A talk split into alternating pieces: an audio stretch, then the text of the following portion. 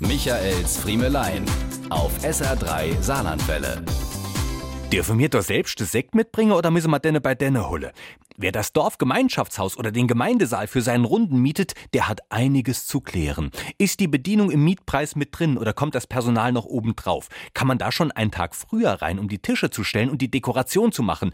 Wobei man sich da mit sich selbst noch gar nicht mal so einig ist, wie die Tische denen jetzt überhaupt gestellt werden und wer die Deko macht.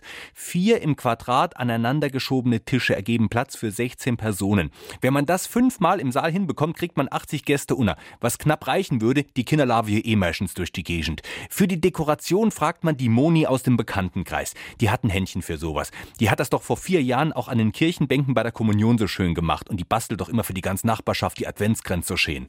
Und dann ist es nicht ganz so teuer, ne? wie wenn man fünf Tischgestecke vom Blumenlädscher aus dem Dorf kommen lasst.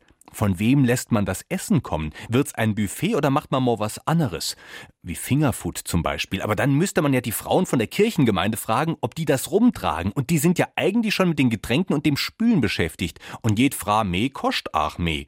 Reicht Bier aus Flaschen oder soll man vielleicht mal eine Zapfanlage kommen lassen, um den runden Geburtstag von Bernhard aus dem letzten Jahr blass aussehen zu lassen? Und wer macht die Musik? Braucht man noch eine Zwei-Mann-Band oder kann das der Enkel in Jeans und Sakko mit dem Laptop nicht eh viel besser? Dann müsste man dem aber irgendwo noch einen Tisch schräg in eine Ecke stellen für sein Zeug, hinter dem er sich dann mit seinen Freunden und seinem Kopfhörer hinsetzen kann. Und überhaupt, wie lange darf man in dem Saal denn normalerweise machen? Und was kostet jede weitere Stunde?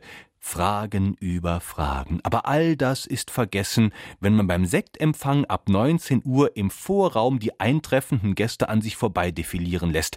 Wenn die Mischung aus ist an der Garderobe noch Platz und wie herzlich umarmt man wen fürs vom Urenkelchen geschossene Danksagungsfoto den Raum erfüllt. Dann ist Geburtstag.